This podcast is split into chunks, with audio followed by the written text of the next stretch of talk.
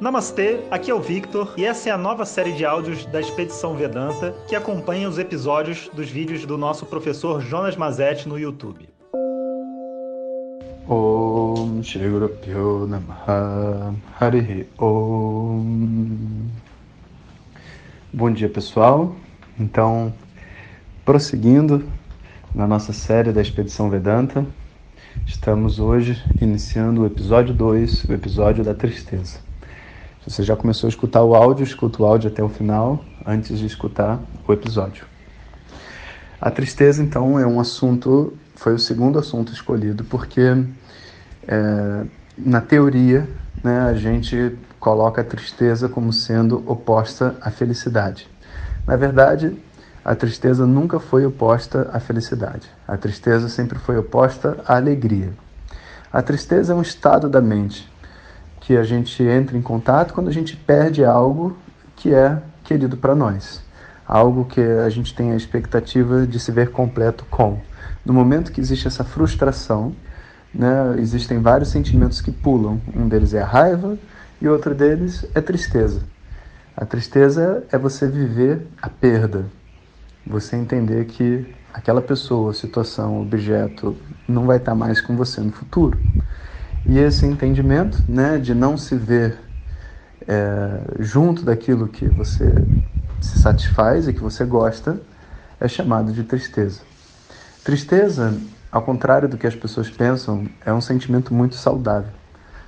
Inclusive, não sentir tristeza gera um monte de doença. Porque a tristeza é muito natural num mundo onde eu crio um monte de expectativas e, naturalmente, várias delas não vão ser cumpridas. Agora, no momento que existe a negação da tristeza, no momento que a tristeza ela não é vista tal qual ela é, né, você não pode vivê-la e tudo mais, a gente começa a criar sentimentos mais complexos, como por exemplo a, a sensação de inadequação que eu fico de achar que eu não deveria ficar triste na minha vida, ou a raiva que eu tenho de mim mesmo por ter ficado triste com uma coisa que eu não queria ficar esses sentimentos são sentimentos mais complexos e eles criam dentro da mente uma espécie de loop. E quando você entra nesse segundo nível de sentimento, é que você está num nível entra num nível mais perigoso dos pensamentos, porque são os caminhos que levam para depressão, para ansiedade, para vários outros movimentos dentro da mente que não são inofensivos como a tristeza, porque geram para a própria mente o conceito de que eu não deveria existir, eu não sou adequado da maneira como eu sou. Então, tendo em vista essa esse misconcept, né, essa, esse erro geral que a gente tem em torno da palavra tristeza, eu achei que seria, depois de Pais e Filhos, o próximo assunto a ser abordado. Porque se a gente conseguir fazer as, as pazes com a tristeza, né, se a gente conseguir entender o propósito dela, e compreender né, que quando você gosta muito de alguma coisa, ficar triste é normal. É um símbolo até de amor. Né? Se alguma coisa acontece com alguém e uma pessoa que gosta dela não fica triste, a gente vai dizer que ela não gosta. Então, a tristeza ela é natural para todo ser humano. A tristeza pode até ser um símbolo de amor e a tristeza a gente precisa aprender a lidar com ela. De tempos em tempos a gente entra em contato com ela. O que fazer com essa tristeza? Como lidar com a tristeza? Como não transformar a tristeza numa depressão num problema mais sério? Né? Esse é o tema desse segundo episódio. E ao gravar esse segundo episódio, né, a gente gravou num lugar muito especial, que era uma tundra. E a tundra é um lugar assim muito árido, né? É, eu acho que é a última vegetação antes do, do deserto do gelo mesmo. E por mais que seja tudo marrom, né, assim tudo meio monótono e marrom triste mesmo de ver, vocês vão ver no vídeo. Quando você pisa, ela é fofa. Sabe, a tundra é como se fosse uma grande esponja fofa. Parece até uma cama. E eu acho que tem até uma conexão, né? Porque quando a gente está triste, né? Muitas vezes a gente quer dormir, não quer fazer nada, a gente só quer ficar ali com a gente mesmo. E a gente escolheu esse dia.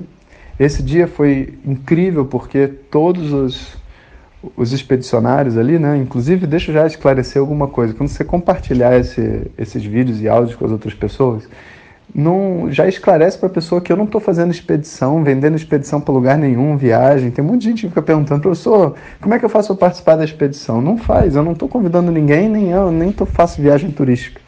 Essa foi uma viagem que eu fiz sozinho, ou melhor, com uma pequena equipe para poder fazer a filmagem, né? E a gente gravou isso para vocês, né? A expedição é o nome da proposta, mas enfim, todo mundo que estava lá na expedição, né? Os, a equipe de expedicionários ali, então tinha os dois Filipes, a Sara, a Karina. A gente é, nesse dia todo mundo saiu para gravar de preto. Não foi combinado, né? Mas já que o tema era tristeza, a gente reparou, né? E falou assim, caramba, né? Olha que coincidência, todo mundo de preto. Chegamos no local, estava tudo meio cinza. No meio, no meio da gravação, na hora que eu vou fazer uns movimentos mais fortes, assim, de Kung Fu, que vocês vão ver no, no vídeo, abriu uma luz bem em cima da gente, bem em cima. Parecia que, assim, sabe, que Deus estava iluminando lá de cima só aquele set de gravação, sabe, aquele redondo.